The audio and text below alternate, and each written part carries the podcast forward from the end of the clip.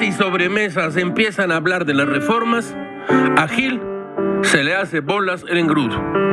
Que si la laboral se concibió en sincronía con las necesidades del Tratado de Libre Comercio, que si la energética ha sido desmontada, que si la mal llamada educativa al revés cambiado.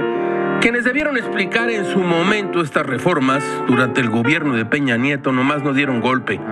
Incluso quienes trataron de explicar la educativa como si ellos mismos no las entendieran. Total, reformas vienen, reformas explotan en pedazos, reformas permanecen muy calladitas.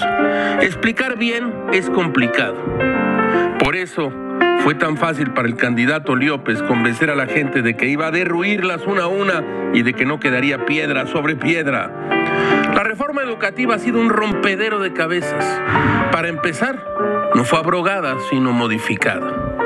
Todo esto oculto en los pliegues de un discurso que insiste en que se abolió. Mentirosos, incapaces de decir que conservarían algunos aspectos útiles de esa reforma, le han echado pólvora al fuego de la confusión. ¿Qué quedó de la reforma educativa de Peña Nieto?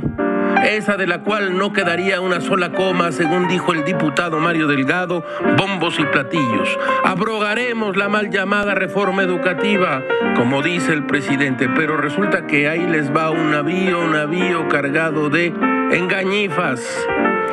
Puras mentiras, un discurso falso para quedarse con mucho de la reforma anterior y quitar una parte de aquello que no les parecía muy raro, caracho, como diría Abraham Lincoln. Puedes engañar a todo el mundo algún tiempo.